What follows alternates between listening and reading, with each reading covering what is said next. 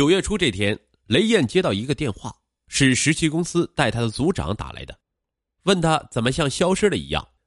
得知他一直待在家里后，对方很诧异：“你没找工作吗？那你为啥要放弃入职我们公司的机会呢？”雷燕诧异道：“这个机会从何谈起？”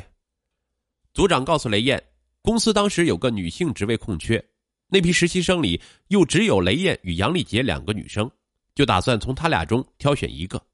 组长觉得雷燕英语好，又跟大家处得好，大力举荐她。可不久被 HR 告知，通知两人回来竞聘，他不回，最终录用了杨丽杰。我打过几次电话，你都没有接。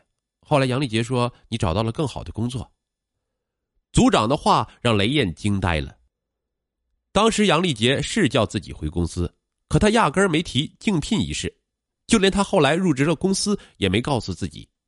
雷燕点开他微信，看不到他的朋友圈，却能看到他在别人朋友圈里互动。显然自己被他屏蔽了，雷燕越想越不对劲儿。猛然间，他想起那份检测包，全程都是杨丽杰代办的，不由得倒吸一口冷气。当天下午，雷燕直奔医院进行 HIV 病毒检测，不久，检查结果出来，显示是阴性。雷燕以为自己会大笑，可他压根儿笑不出来。为了慎重，他又相继去了另两家三甲医院。确定结果无误，医院检查结果肯定没有问题，除非是送尿样过程中尿样被换了。雷燕猜测，雷燕隐约记起杨丽杰去买检测包那天，他晚上发过朋友圈，显示他白天刚参加了一场艾滋病志愿者活动，接触过艾滋病人，所以他完全有机会采集到艾滋病人的尿样来实施调包。那天晚上，雷燕给杨丽杰打电话。接通后，故意头几秒没说话，他明显感觉杨丽杰的语气有些紧张，问他有什么事儿。雷燕不动声色，说自己在家太难熬了，希望他国庆放假回来聚聚。杨丽杰迟疑了，说他国庆可能要加班。雷燕立即问他在哪家公司上班，怎么这么忙。杨丽杰给出一个名字，并非那家实习公司。雷燕更加笃定了自己的判断。国庆节前，在雷燕的软磨硬泡下，杨丽杰回了兰州。十月三日，杨丽杰来到雷燕家，当时雷燕父母都不在，他张开双臂要拥抱雷燕，却被雷燕绕开。雷燕冷着脸说自己是艾滋病人，最好保持距离。杨丽杰尴尬道：“说啥呢？咱们是好朋友。”雷燕呵呵一笑：“是啊，坑的就是好朋友啊。”他从包里拿出一沓纸。指着上面的“阴性”两个字给杨丽杰看，杨丽杰故作惊讶：“天哪，那个检测包有问题！”雷燕冷哼道：“哼，继续装。”当雷燕把实习公司的一揽子事儿摆在台面上时，杨丽杰放弃了抵抗。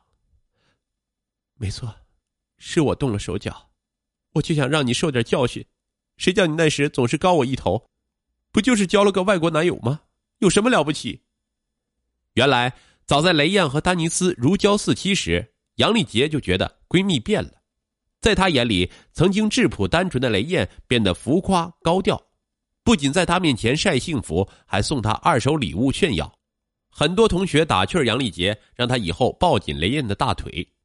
这话在好强的杨丽杰听来无比的讽刺。两人在南京实习时，丹尼斯来找雷燕，常在宿舍待到很晚。杨丽杰觉得不便。又不忍拂闺蜜的面子，之后丹尼斯赖着留宿，她表面上说没事心底却很不满，觉得闺蜜就是想把自己赶出去住。至于实习的过程，杨丽杰更是愤愤不平。同批实习生中，就她俩是女孩，免不了常被拿来比较。杨丽杰默默做事揽活，雷燕却投机的大搞人际。大家夸雷燕英语好，会来事儿，提起杨丽杰，只说她很踏实。杨丽杰感觉自己被闺蜜衬的是一无是处，她越来越恨这个好闺蜜，所以在丹尼斯人间蒸发时，她还隐隐开心，觉得雷燕活该。于是她有意无意的透露各种消息给雷燕，本意只是想让雷燕担惊受怕，吓吓他。直到实习公司传来消息时，说要在他和雷燕之中留一个人时，他动了心思。家境贫寒的他太渴望这份好工作来改变自己的人生了。终于，杨丽杰犹豫再三，在雷燕的尿样上动了手脚。正如雷燕所猜测，他把一名艾滋病人的尿样与之调包，将 HIV 携带者的头衔甩给了雷燕。雷燕气得半死，你知道吗？你差点害死我了。杨丽杰不以为然，你不是那么脆弱的人。再说了，你不会去医院复查呀？死要面子活受罪。